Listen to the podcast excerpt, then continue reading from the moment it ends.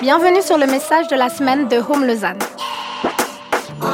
On espère que celui-ci t'encouragera et t'équipera.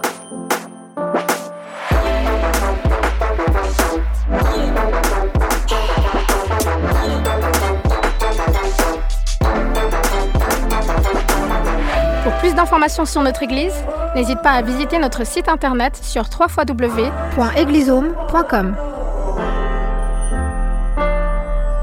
Cette semaine, on commence du coup une nouvelle série. Est-ce que quelqu'un sait dans quelle série on se lance là? Ah, il y a des gens que la sainteté. Oui, oui, la sainteté. Effectivement, on va se lancer dans le sujet de la sainteté. Et puis, quand on parle de la sainteté, on peut avoir un peu cette impression que, tu sais, c'est un peu le, la vieille photo qu'on a laissé un peu euh, prendre la poussière. C'est, ouais, bon, la sainteté, euh, c'est presque un peu tout notre quotidien qui nous dit c'est un concept un peu dépassé. La sainteté, c'était pour euh, ceux d'avant. Aujourd'hui, euh, la sainteté, voilà, c'est un peu dépassé. Et Albert Camus a écrit la chose suivante, si vous savez pas qui c'est. Allez apprendre. non, je rigole. Euh, c'est un, auteur français. Je rigole, je rigole. C'est un auteur français. Il a, il a écrit ça en, en 1947 pour tous ceux. Si jamais j'ai fait mes études en France, donc voilà. D'où le Albert Camus. Mais il a dit la chose suivante euh, dans son roman La peste. Il a dit Je n'ai pas de goût, je crois, pour l'héroïsme et la sainteté. Ce qui m'intéresse, c'est d'être un homme. C'est fascinant. En fait, ce qui est intéressant dans cette, euh, cette phrase qu'il a écrite, c'est qu'Albert, il relève finalement, Albert, je, je l'appelle Albert, hein, c'est mon ami, je, il, il, relève en fait une, une dichotomie qui est très présente et qui s'est installée finalement entre la sainteté et l'humanité. Et c'est comme si, en fait, on doit soit choisir la sainteté et on se dépouille de notre humanité, ou alors je choisis l'humanité et puis la sainteté, on la laisse un peu de côté. C'est comme finalement, en fait, il n'y a pas vraiment de manière de vraiment concevoir les deux ensemble, sainteté et humanité. Est-ce que réellement c'est quelque chose qu'on peut vivre? Est-ce que c'est pas juste une illusion euh, d'un état de perfection de perfection? Et en fait, ce terme de la sainteté, c'est un terme qui est parfois difficile à appréhender aujourd'hui. Et puis, en tout cas, pour moi, euh, dans mon vécu, la sainteté a été que rarement évoquée sérieusement. C'est un terme qui a été souvent utilisé de manière ironique ou dans des blagues.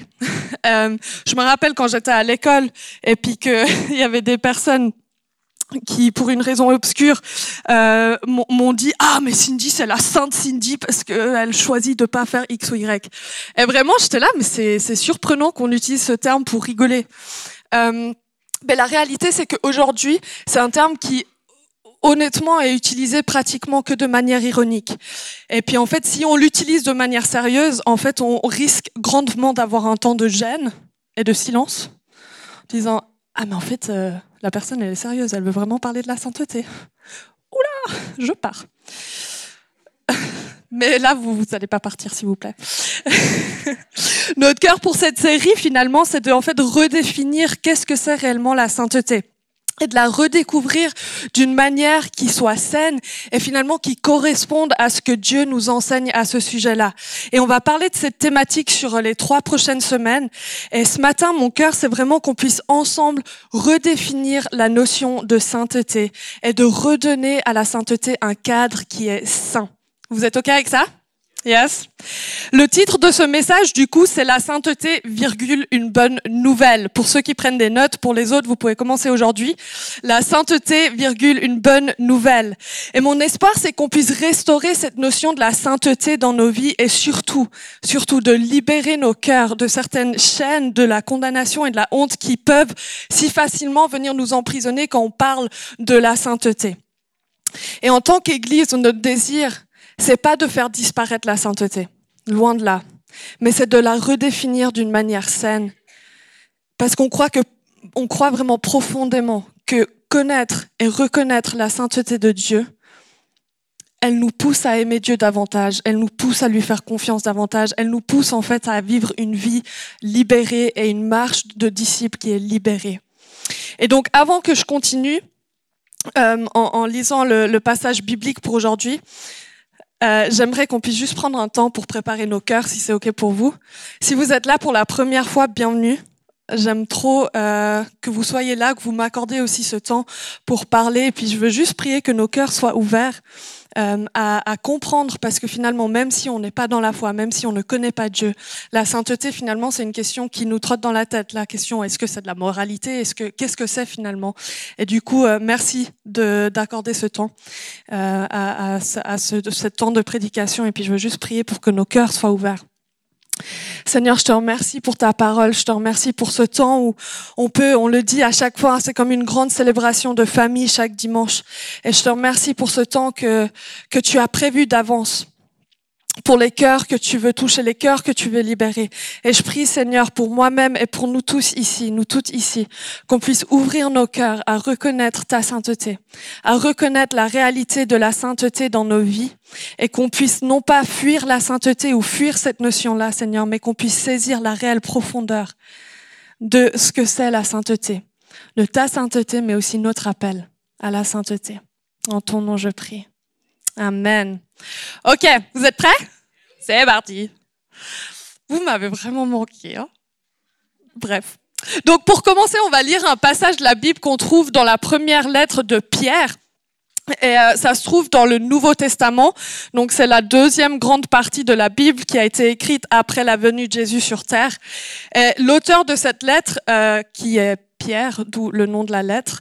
Euh, il, il, était un des douze disciples de, de, Jésus pendant son temps ici sur Terre. Et puis pour faire court, il a écrit cette lettre à des croyants qui étaient menacés de, de, de persécution et qui étaient menacés, menacés d'harcèlement sous l'empereur euh, Néron à cette époque, à cette époque-là, à cause de leur foi en Jésus. Donc ça, c'est un peu ce qui encadre un petit peu ce, cette lettre. Et nous, on va lire euh, les premiers versets. Donc on va lire 1 Pierre, euh, chapitre 1, les versets 13 à 16, qui vont aussi s'afficher ci-dessus. C'est pourquoi tenez votre intelligence en éveil, soyez sobre et mettez toute votre espérance dans la grâce qui vous sera apportée lorsque Jésus-Christ apparaîtra. En enfant obéissant, vous ne conformez pas au désir que vous aviez autrefois quand vous étiez dans l'ignorance. Au contraire, puisque celui qui vous a appelé est saint, vous aussi soyez saints dans toute votre conduite. En effet, il est écrit, Soyez saints, car moi, je suis saint. Soyez saints, car moi, je suis saint. C'est surtout là-dessus qu'on va, on va se plonger un petit peu dans, ce message. Ok. Donc, ceux qui me connaissent un petit peu, vous savez que j'aime faire des observations sur les passages qu'on lit. Elles sont souvent très, très, très futées. Donc, deux observations pour ce matin. Vous êtes prêts? La première chose, ce que le passage nous enseigne donc, hein, Dieu est saint. La deuxième chose, nous sommes appelés à être saints car Dieu est saint. Voilà. Merci, au revoir. Je rigole. Je vais quand même élaborer un petit peu là-dessus. Mais en fait, c'est les deux observations et puis en fait, le message va être construit autour de ces deux observations-là. Dieu est saint et nous sommes appelés à être saints car Dieu est saint. Donc tout d'abord, Dieu est saint. C'est le premier point de ce matin, la sainteté de Dieu. Donc on vient de lire, soyez saints car moi, Dieu, je suis saint. Et en fait, ce qui est intéressant, c'est qu'en écrivant ça, Pierre y cite en fait un autre livre de la Bible, qui est le livre de Lévitique, qui se trouve dans l'autre partie de la Bible, dans l'Ancien Testament. Et ce qui est fascinant, c'est que quand Pierre y cite Lévitique en écrivant Soyez saints car je suis saint, il prend le principal mot hébreu pour la sainteté dans la Bible, le mot on dit kadosh en version française, euh, qui signifie couper couper de quelque chose, séparé. Okay, donc ça c'est vraiment euh, ce que le, le, terme là saint veut dire, couper, couper de, séparer.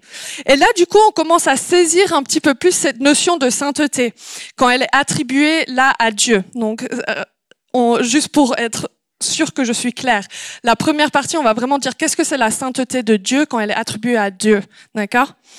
Et en fait quand on dit que Dieu est saint, ça signifie qu'il est séparé de tout. Il est tout autre. Il est hors de notre échelle. Il est la force créatrice de l'univers. C'est aussi une des choses, un des termes que la sainteté nous révèle, c'est qu'il est la force créatrice de l'univers. Pour être la force, il doit être hors de tout ça. D'accord? Il est transcendant, il dépasse tout, il est d'un autre ordre. Il n'est pas juste comme quelque chose qu'on peut imaginer. Puis souvent, vous savez, on dit euh, Dieu est amour, Dieu est, Dieu est juste, Dieu est puissant. Et c'est vrai. Mais entendez-moi bien, en fait, la réalité, si on veut être euh, vraiment, moi j'aime le dire chichi sur les termes, en fait, c'est que Dieu est saint amour, Dieu est saint bonté, Dieu est saint puissance, Dieu est saint justice. Et pourquoi je dis ça? C'est parce que son amour est tout autre. Il n'y a pas de début, il n'y a pas de fin. Sa puissance est tout autre. Et c'est ça que le mot saint vient dire, c'est qu'en fait il est tout autre, il est transcendant, il dépasse tout. Je vais vous donner une image. J'ai ici, j'ai déménagé il y a pas longtemps, donc j'ai ça. J'avoue que j'en avais un. Euh, mon beau-frère était dépité de voir le maître que j'avais. Donc, moi, mon échelle de l'amour, elle, commence ici. Et puis, qu'on soit honnête, on a tous un petit peu cette tendance à comparer selon notre échelle. Donc ça veut dire que moi j'ai une compréhension de l'amour. Moi je trouve que l'amour de Cindy, euh, ça va jusqu'à là. Allez, 226. Il y a des jours où, non, des jours, ouais, du coup, voilà, on va dire là. Et en fait, tout à coup, je vais dire, ok, non, bah, je vais, je vais commencer à comparer selon cette échelle. Ah là là, l'amour de Kerstin, là, wow, ici, hein. Euh, bref, et puis vous voyez, je vais commencer à évaluer un petit peu. Est-ce que ce qu'on a naturellement tendance à dire, c'est Dieu, bah, Dieu, euh, Dieu, il est 10 sur 10. Il est top quand même. Il, est là, au bout du bout. C'est la perfection. D'accord? On a cette tendance à dire, bon, je, je connais l'échelle de l'amour, Dieu, il est là. Alors peut-être il n'y a personne d'autre qui atteint ce niveau de perfection. Mais la réalité, c'est que quand Dieu dit qu'il est saint, quand la Bible nous révèle que Dieu est saint, en fait, tout ça, c'est, je vais le dire comme ça, ça ne sert à rien. Pourquoi? Parce qu'en fait, l'amour de Dieu, la sainteté de Dieu veut dire qu'en fait, il est sur une toute autre échelle. On peut même pas, on peut même pas le, le, quantifier là-dessus. Ma compréhension de l'amour, n'est pas la compréhension de l'amour de Dieu, d'accord? Ma façon de comprendre son amour, sa justice, c'est pas la sienne. Dieu est tout autre. Et c'est ça que ça veut dire. Ça veut dire que son échelle de l'amour est tout autre. Son échelle de la justice est tout autre. Ça dépasse notre entendement. Il est littéralement transcendant. Pour ceux qui sont là, bah, l'image est cool, mais qu'est-ce que, la Bible en dit? Je vais vous dire ce qu'elle en dit. Ésaïe 55, les versets 8 à 9. Et c'est Dieu qui parle à travers Ésaïe. dit la chose suivante. Car mes pensées ne sont pas vos pensées, et vos voix ne sont pas mes voix, dit l'Éternel. Autant les cieux sont élevés au-dessus de la terre, autant mes voix sont élevées au-dessus de vos voix, et mes pensées au-dessus de vos pensées. Dieu est au-dessus de tout. Voilà ce que la sainteté représente. Dieu est tout autre. Il est transcendant. Sa sainteté est incomparable. Qui il est? Est hors de notre échelle. On est nous créateurs, lui, euh, nous création, lui créateur. Il est tout autre. Et reconnaître sa sainteté, c'est du coup reconnaître qu'il transcende toute chose et qu'il est aussi la force créatrice de notre univers. Il est la force créatrice derrière tout ce qu'on voit et tout ce qu'on peut toucher, tout ce qu'on peut expérimenter. Donc maintenant, si vous vous souvenez bien, la deuxième observation qui était euh, faite était que nous sommes appelés à être saints car Dieu est saint. Donc là, on a parlé de Dieu qui est saint. Qu'est-ce que ça représente? Ça veut dire qu'il est séparé d'eux, il est tout autre, il transcende toute chose. Et maintenant, du coup, place à cet appel à la sainteté pour nous en tant qu'hommes et femmes. Je vais répéter le, le passage clé un petit peu de ce matin, c'est Soyez saints, car moi, Dieu, je suis saint. En fait, dans ce verset-là, il semble avoir un lien direct entre la sainteté de Dieu et notre sainteté. C'est comme si, si on enlève la, la, la, cause pour laquelle on est saint, on ne peut plus être saint. Donc en fait, s'il n'y a pas Dieu qui est saint, nous ne sommes pas saints. On ne peut pas en fait atteindre la sainteté.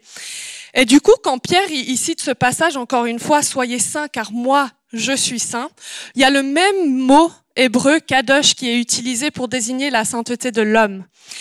Mais est-ce que du coup ça veut dire qu'on doit être unique de manière transcendante comme Dieu? Est-ce que ça veut dire qu'on doit aussi être infiniment exalté au-dessus de toute création? Je ne pense pas. Donc qu'est-ce que ça veut dire réellement? Que l'homme est saint, car Dieu est saint. Souvent, quand on pense à la sainteté de l'homme, je ne sais pas vous, mais avec un grand H, hein, l'humanité, on pense à la perfection morale. On va dire, ah, cette personne est sainte parce qu'elle a quand même une grande vertu, elle, elle a une, une haute moralité. Cette personne-là, elle, vit vraiment d'une manière sainte. Hein l'écrivain français, j'y vais avec les écrivains français aujourd'hui, il s'appelle Jean Genet et il a écrit ça euh, dans les années 1950. Il a dit, si la sainteté est mon but, je ne puis dire ce qu'elle est. Mon point de départ, c'est le mot lui-même qui indique l'état le plus proche de la perfection morale. Et finalement, je pense que si on avait à définir la sainteté ou faire un, micro-trottoir, ça serait quand même quelque chose qui reviendrait régulièrement. C'est l'état le plus proche de la perfection morale. Et entendez-moi bien, je suis pas en train de dire que ce n'est pas le cas. Mais c'est bien plus que ça. Et finalement, je pense que pour, beaucoup d'entre nous, la notion de la sainteté appliquée à l'homme se résume aussi des fois à ça, à l'état le plus proche de la perfection morale. Et bien que cette définition n'est pas toute fausse, ce matin, j'aimerais vous proposer juste de laisser ça de côté un instant et, et voir qu'est-ce que la Bible nous enseigne sur la sainteté quand elle est appliquée à l'homme.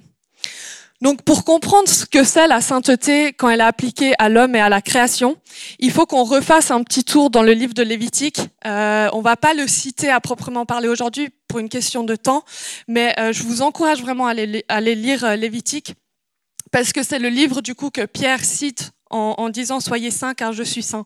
Et en fait, dans ce livre, quand on, on commence à réfléchir un petit peu sur la question de la sainteté, ce qui est intrigant, c'est que le livre de Lévitique ne parle, pas tant de personnes saintes. Il parle de choses saintes. Et si on lit le livre, on voit qu'en fait, il y a toutes sortes de choses qui sont appelées saintes. Il y a les tables qui sont appelées saintes, il y a des pots qui sont appelés saints, il y a des ustensiles qui sont appelés saints, et là j'en passe bien des. Mais en fait, il y a plein de choses, plein de matériels qui sont nommés saints. Et du coup, en fait, on commence à voir que la sainteté ne peut pas juste signifier la moralité. Parce que, entre vous et moi, je ne sais pas à quoi ressemble une table morale. Donc, c'est pas possible que la notion de sainteté reste juste dans la perfection morale. Il y a quelque chose de plus. Ça fonctionne pas d'avoir un ustensile moral. Et donc ça nous oblige à nous demander qu'est-ce que ça signifie réellement la sainteté, ce fameux mot que vous connaîtrez tous à la fin, vous pourrez ressortir, dire kadosh, kadosh. Euh, ça signifie mise à part, séparé. Et qu'est-ce que ça veut dire ce mot du coup appliqué à nous, appliqué à la création? Et finalement la Bible le montre, appliqué même à des objets. Qu'est-ce que ça signifie d'avoir une table, une table sainte ou un pot saint? Et là, je vais vous donner la réponse parce que je suis gentille. En fait, ça signifie qu'il est mis à part pour l'usage exclusif de Dieu. Voilà ce que ça veut dire la table sainte. Voilà ce que ça veut dire quelque chose qui est saint. Il est mis à part, et on verra un peu plus tard, purifié, pour être mis à part pour l'usage exclusif de Dieu. Donc voilà la définition. Qu'est-ce qui rendait la table sainte? C'est qu'elle appartenait à Dieu, qu'elle était mise à part pour l'usage exclusif de Dieu. Donc si je traduis ça pour nous, qu'est-ce qui fait que on est rendu saint? C'est qu'on appartient à Dieu, on est mis à part pour l'usage exclusif de Dieu. La sainteté, au final, c'est une attitude de cœur où on regarde à Dieu et on lui dit, je t'appartiens, utilise-moi je suis mise à part pour toi. Et Tim Keller, c'est un théologien incroyable, il dit la chose suivante. Il y a quelqu'un qui aime Tim Keller ici. Rest in peace. Euh, il dit la chose suivante. Il dit retirer quelque chose, le mettre à part pour votre usage, c'est précisément ce que la Bible veut dire lorsqu'elle parle de sainteté. Donc, et là, ça risque de piquer un petit peu, mais il y a quelqu'un qui m'a dit ce matin que quand je prêche, je pique, donc voilà si on réfléchit dans l'autre sens, qu'est-ce qui est l'opposé du coup de la sainteté? Si la sainteté, c'est appartenir à Dieu et puis être euh, mis à part pour l'usage exclusif de Dieu, et là je vous mets en garde, encore une fois, ça risque de piquer un peu, mais l'opposé de la sainteté, en fait, c'est appartenir à soi-même.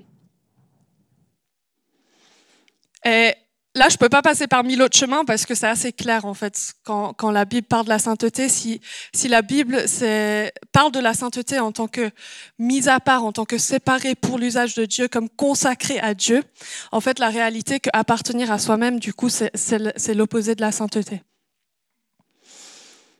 En d'autres termes, la sainteté veut dire qu'on ne vit plus pour soi-même.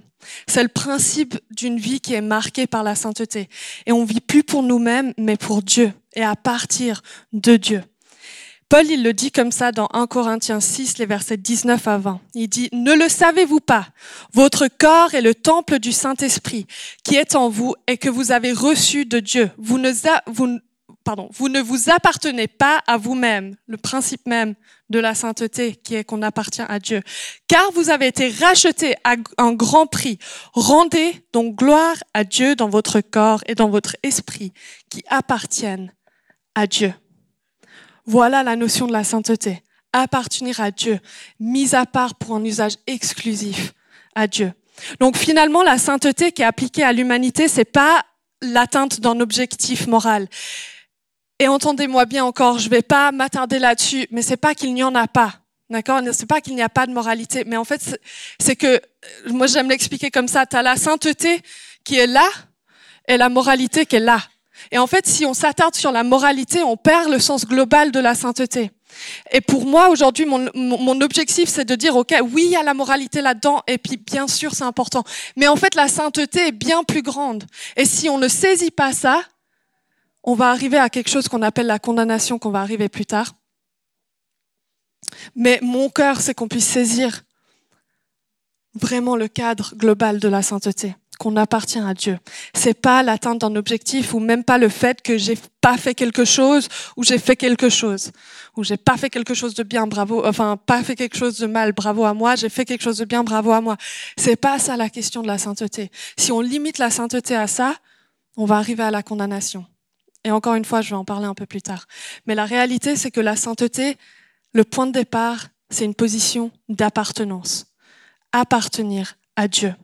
C'est pas un sentiment qui change selon ce que j'ai fait de bien ou mal. C'est vraiment une position d'appartenance qui est trouvée en Christ. C'est quelque chose qu'on reçoit, la sainteté. C'est pas quelque chose qu'on fabrique ou qu'on mérite.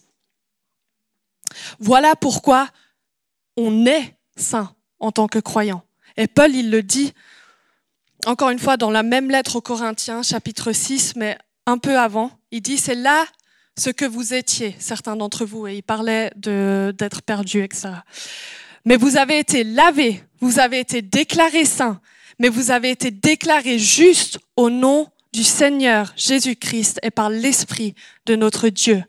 Vous avez été lavés, vous avez été déclarés saints, vous avez été déclarés justes au nom du Seigneur Jésus-Christ et par l'Esprit de notre Dieu. Il faut jamais oublier cette dernière partie. Au nom du Seigneur Jésus-Christ et par l'Esprit de notre Dieu. Ce n'est pas notre fabrication. Ce n'est pas nous qui produisons la sainteté c'est le fait d'appartenir à Dieu et de dire oui, Seigneur, en fait, je veux être trouvé en toi que la, sainteté m'est donnée. Et c'est une position. C'est pas quelque chose qui va du jour au lendemain changer. En d'autres termes, la sainteté est un don que Dieu nous offre à travers Jésus-Christ. Et c'est ça le premier, mon deuxième point, pardon, c'est le don de la sainteté. Jésus est finalement mort à la croix pour nous rendre saints, pour nous rendre purs. C'est pas par nos efforts, c'est pas par notre vertu ou notre haute moralité qu'on est saint, mais on est rendu saint parce que Dieu, lui, est saint et on est trouvé en lui. Amen. Je ne sais pas qui c'est, mais Amen.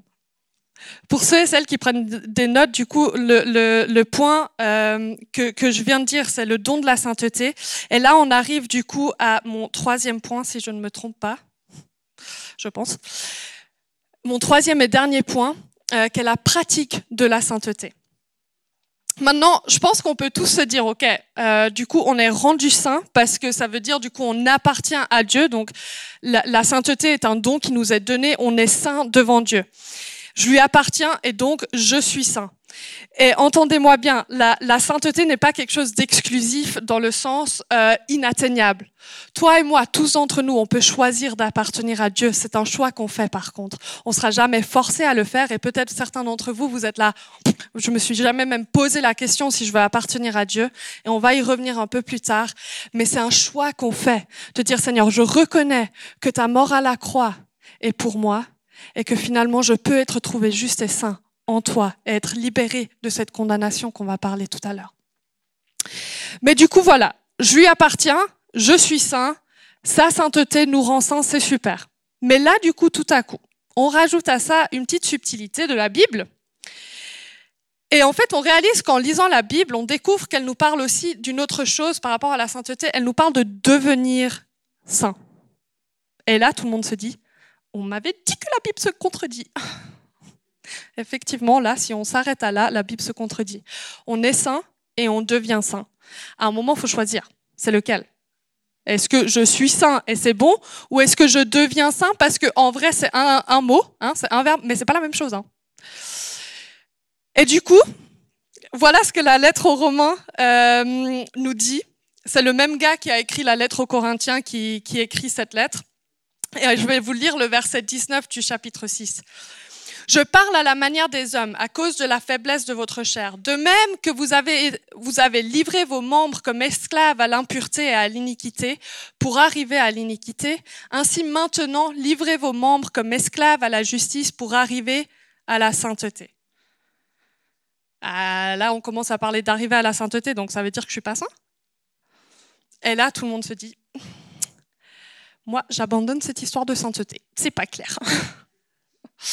Et en fait, je, rigole, mais en réalité, c'est parfois sur des sujets comme ça que j'ai des, discussions avec des personnes. C'est, mais comment est-ce qu'on peut être saint et en même temps, on doit devenir saint?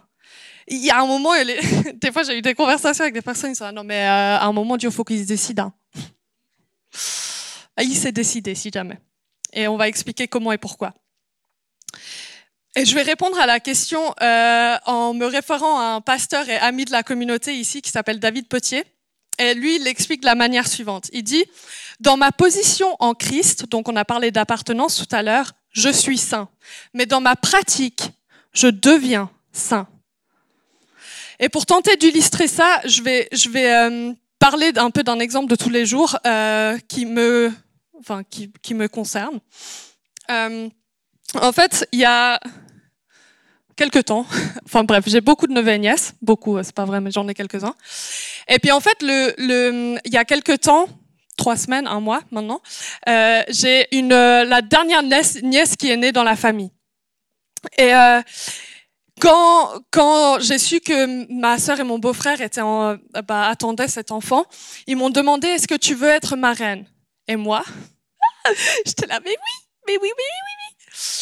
Et vraiment, j'étais trop touchée et je, prends ça très sérieusement à cœur. Mais du coup, la réalité, c'est que quand elle s'appelle Teila, quand Teila est née, j'étais là, purée, maintenant je suis marraine. Et en même temps, je suis là, j'ai aucune idée de quoi faire en tant que marraine. Et vraiment, c'est un stressant, un bon stress. Mais la réalité, c'est que dès ce jour-là, je suis marraine. C'est qui je suis pour Teila mais en fait, la réalité, c'est que toute ma vie, je vais devoir apprendre qu'est-ce que ça veut dire d'être marraine. Parce que être marraine à, à maintenant un mois, c'est bien différent que d'être marraine à 13 ans. C'est bien différent d'être marraine à 16 ans. Et en fait, je vais devoir constamment apprendre à pratiquer mon rôle, à pratiquer mon identité de marraine. Vous me suivez jusqu'à là? C'est exactement la même chose avec la sainteté.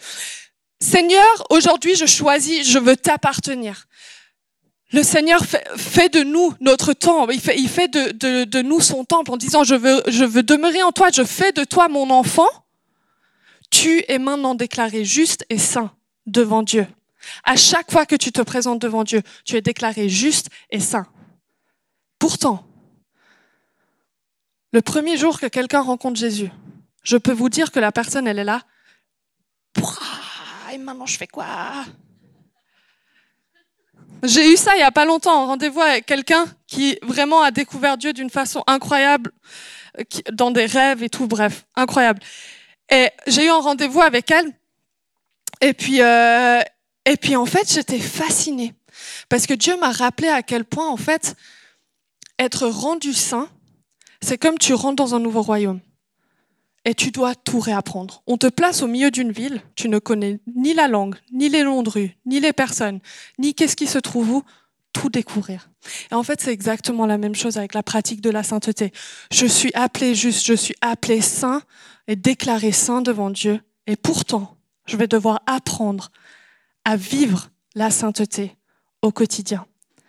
Dans des termes plus théologiques, on appelle ça aussi la sanctification. C'est le fait qu'on est toujours rendu plus, plus semblable à Dieu dans notre marche, dans notre cœur, dans nos pensées, dans nos motivations, dans nos paroles. Et c'est exactement de la même façon qu'en Christ, oui, on est déjà saint. Mais dans notre pratique quotidienne, on apprend à pleinement vivre cette sainteté chaque jour. Et je vais le dire comme ça, on n'a pas un jour de repos là-dedans. Il n'y a pas euh, le jour du sabbat de, de la sanctification, d'accord? Pas un jour où je me dis, tu sais quoi, là je me lâche, c'est le septième jour, chill. En fait, la sainteté, c'est vraiment un engagement. Mais ce qui est magnifique là-dedans, c'est que l'enjeu n'est pas ton identité. Ton identité, elle est déjà déclarée. Elle est déjà marquée d'avance, elle est déjà là, elle est établie. Que tu y crois ou non, c'est ça la question et on va y revenir. Mais l'identité est là. C'est jamais ton identité qui est en question dans ta marche avec Dieu. C'est ta pratique. Comment est-ce que Dieu te pousse à lui ressembler?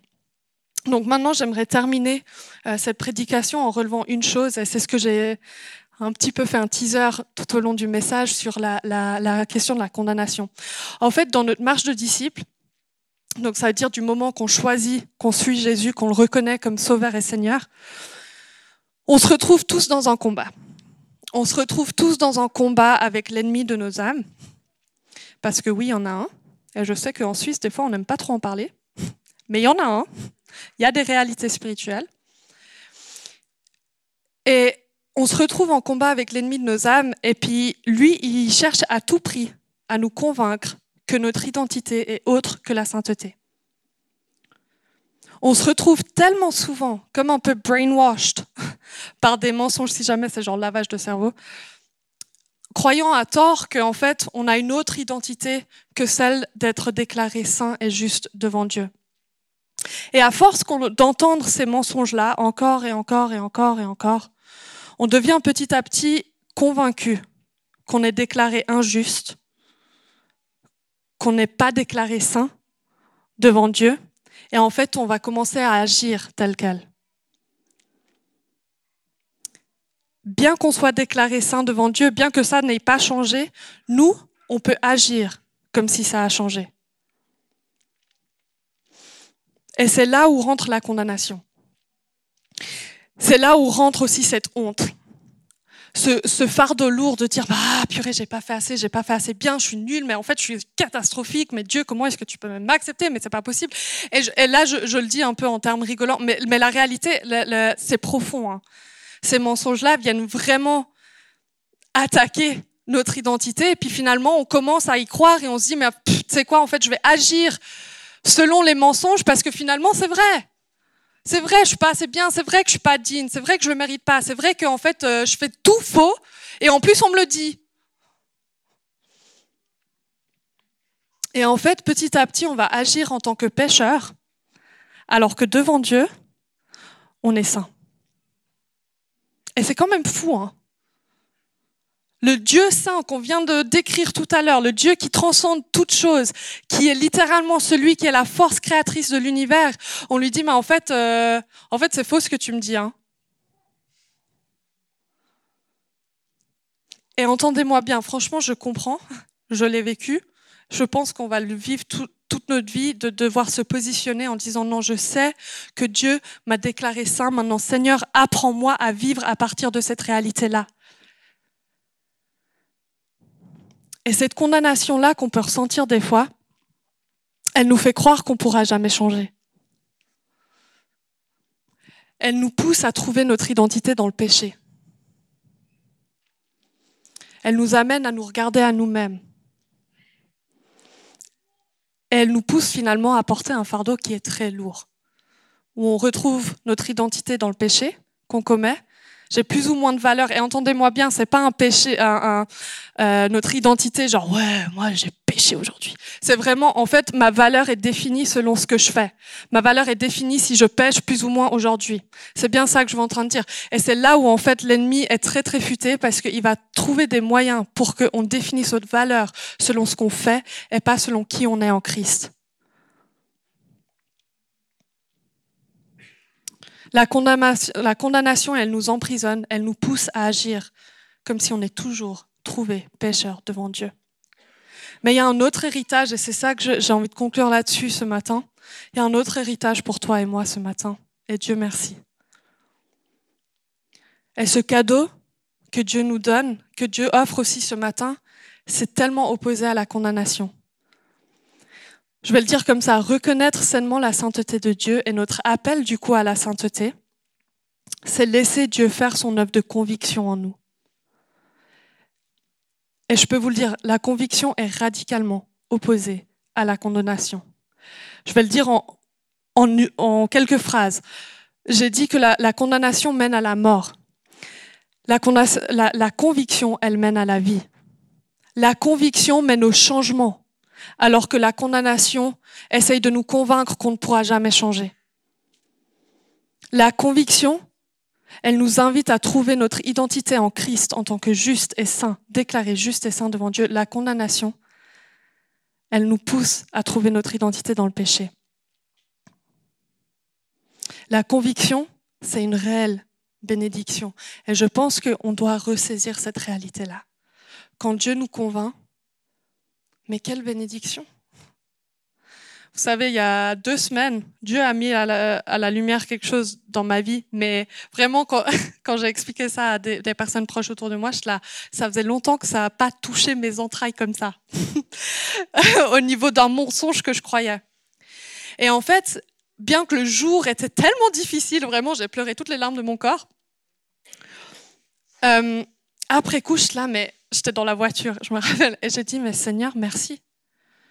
Merci pour ta bonté, parce qu'en fait, tu, dans ta bonté, tu choisis d'exposer quelque chose qui me retient de te connaître davantage. Et j'ai envie qu'en tant que communauté, on puisse ressaisir en fait la bénédiction de la conviction et pas sous le joug de la condamnation, de d'accusation, mais une conviction qui libère, une conviction qui mène à la vie. Et je pense que le point de départ pour toute conviction, c'est de reconnaître la sainteté de Dieu. Parce que comme on l'a vu ce matin, cette sainteté qui transcende tout, c'est en fait finalement ce qui nous permet à nous aussi d'être rendus saints. Et ça nous remet face à nous, on n'y arrive pas. Moi, j'arrive pas. Je ne sais pas vous. J'ai essayé, mais j'arrive pas. Et ça me rassure tellement que Dieu a pensé à ça. Ça me rassure tellement de savoir que Dieu a fait tout le nécessaire pour que je puisse être rendu saint et juste devant Dieu. Et c'est tellement libérateur. La conviction, elle nous déclare le pardon. Elle déclare que tu es juste et saint devant Dieu. Parce que dans, Romains 8, 1, il nous est dit qu'il n'y a donc maintenant aucune condamnation pour ceux qui sont en Christ. Il n'y a donc maintenant aucune condamnation pour ceux qui sont en Christ. Et là, je vais inviter l'équipe louange à me rejoindre. Et on va prendre un temps de prière par rapport à ça. Je sais que la question de la sainteté est un, gros thème et on va y revenir dans les prochaines semaines. Mais je, l'ai dit et je vais le redire, je pense que ce matin, il y a un cadeau pour, pour chacun et chacune d'entre nous. De recevoir à la place de la condamnation une conviction alors qu'on on, médite et qu'on voit et qu'on reconnaît la sainteté de Dieu, en fait, je veux nous oser, nous défier à dire, mais est-ce qu'on oserait la conviction? Est-ce qu'on oserait que Dieu vienne toucher nos cœurs, qu'il vienne marquer nos cœurs par ce saut de dire, tu es saint, tu es juste devant moi, et en même temps, il y a une pratique à la sainteté jusqu'au bout de ta vie? Et peut-être que pour toi, c'est la première fois que tu entends que ton identité peut être d'être saint et juste devant Dieu. Et que c'est pas quelque chose qui a à voir avec tes actions. Vous savez, trop souvent, cette condamnation, elle, produit en nous une peur bleue de Dieu. dire ah purée, mais bon voilà, c'est bon, c'est fini, il va me, il va me lyncher là. Mais la conviction, elle vient libérer tout ça. La position en Dieu vient libérer tout ça. Pourquoi? Parce qu'en fait, c'est rien à voir avec toi et ce que tu peux faire. C'est tout à voir avec recevoir ce que Dieu a déjà fait pour toi. Et peut-être que pour toi, tu, te dis, bah en fait, j'ai jamais vécu ça. Je sais pas ce que c'est d'avoir ce fardeau enlevé de moi.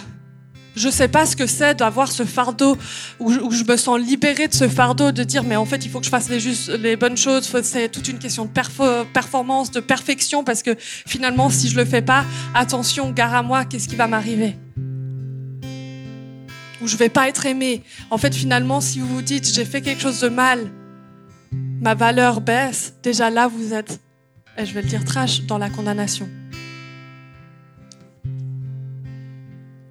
Et je crois profondément que pour ce matin, peut-être pour certains pour la première fois, pour d'autres c'est peut-être pour la millième fois, il y a un échange qui va se passer. Une transaction de la condamnation à la conviction, une transaction parce qu'on reconnaît la réelle sainteté de Dieu et ce que ça représente pour nous dans nos vies. Il y a un joug qui doit être échangé, d'un joug, d'un fardeau lourd, de quelque chose qui est lourd, qui, qui, nous, qui nous emprisonne, qui en fait nous empêche même d'avancer vers Dieu. Il y a un joug qui est doux et léger pour chacun d'entre nous. Et vous savez ce que j'aime, cette image qui, qui m'a été donnée il y a bien, des années maintenant. On m'avait dit, tu sais, à chaque fois que tu te présentes devant Dieu, il y a Jésus entre Dieu et toi.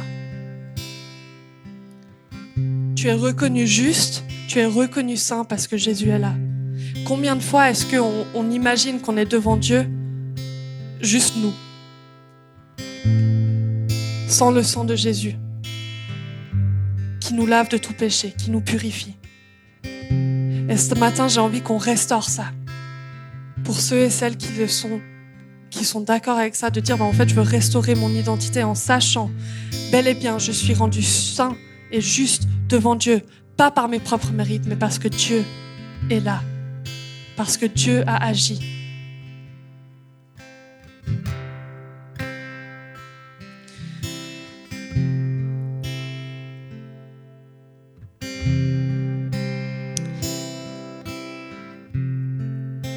Ceux et celles qui veulent peut-être se positionner pour la première fois ou se repositionner, devant Dieu et, dire peut-être vous avez des, mots, des mensonges, des, phrases de condamnation auxquelles vous pensez que vous avez besoin de renoncer.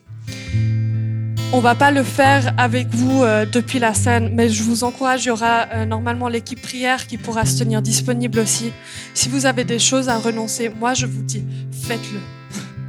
Il n'y a rien de mieux que de renoncer à la condamnation pour recevoir de quelque chose de bien plus libérateur. Et la sainteté, et on, est, on va y revenir et revenir, c'est quelque chose de libérateur pour nous. C'est pas écrasant. Et si pour toi, quand j'ai parlé de, de qu'est-ce que c'est la sainteté appliquée à l'homme, qui est d'être mise à part pour l'usage exclusif de Dieu, peut-être pour certains d'entre vous, vous vous dites, en fait, je savais que mon identité était sainte, mais je savais pas que ça voulait dire ça. Je savais pas que ça voulait dire qu'en fait Dieu veut aussi agir dans ma vie et à travers ma vie. Et peut-être pour certains vous dites je sais, mais ça fait un moment que en fait, euh, voilà, je le sais, mais il y a rien dans ma vie vraiment qui où c'est prioritaire.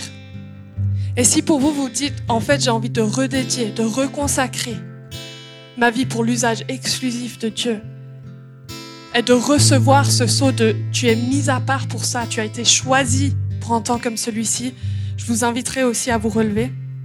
Donc pour toutes les personnes que c'est maintenant le moment hein, de se lever. pour toutes les personnes qui veulent renoncer à la condamnation, pour toutes les personnes qui veulent redédier leur vie, être mises à part pour l'usage exclusif de Dieu, qui veulent reconnaître que oui, je suis déclaré saint et juste devant Dieu, c'est mon identité. Je vais vous inviter à vous lever. On va prendre un temps de prière. Et je sais que ça demande du courage. Mais croyez-moi, ça en vaut la peine. Merci Seigneur.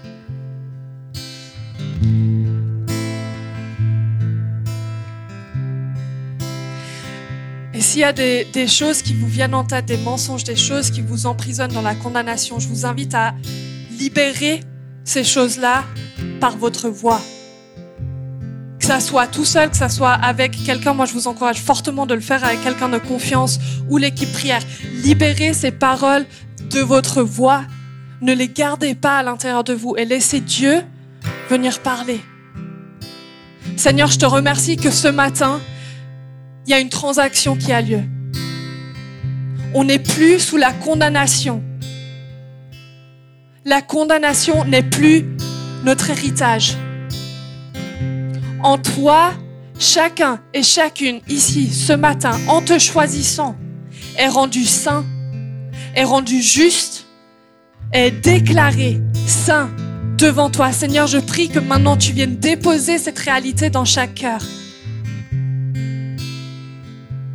Là où tellement de mensonges sont venus s'empiler sur, euh, sur la vérité, où on n'arrive même plus à déceler la vérité, on n'arrive même plus à déceler l'identité, Seigneur, je prie que ton vent souffle et enlève tout mensonge, tout, tout mensonge de condamnation, tout ce qui a retenu de marcher dans la réelle identité.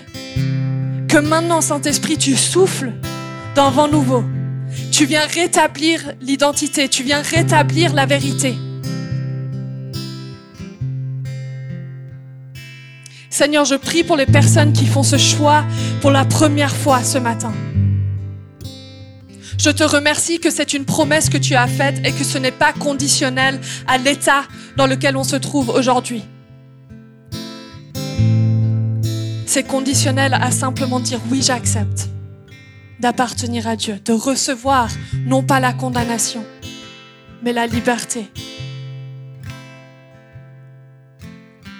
Seigneur, apprends-nous à marcher selon ta sainteté.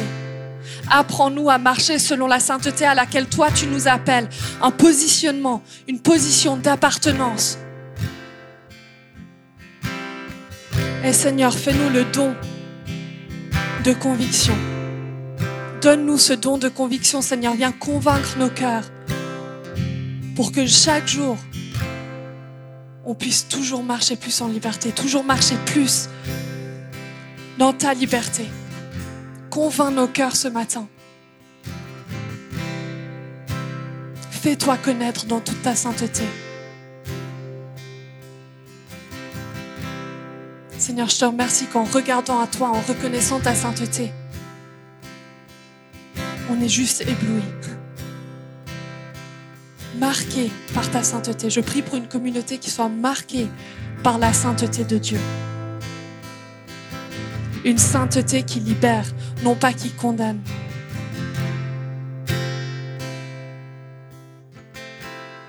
Continue à faire ton œuvre, Seigneur. C'est en nom, ton nom que je prie. Amen. Merci d'avoir écouté notre message de la semaine. Pour plus d'informations, n'hésite pas à visiter notre site internet sur www.eglisome.com.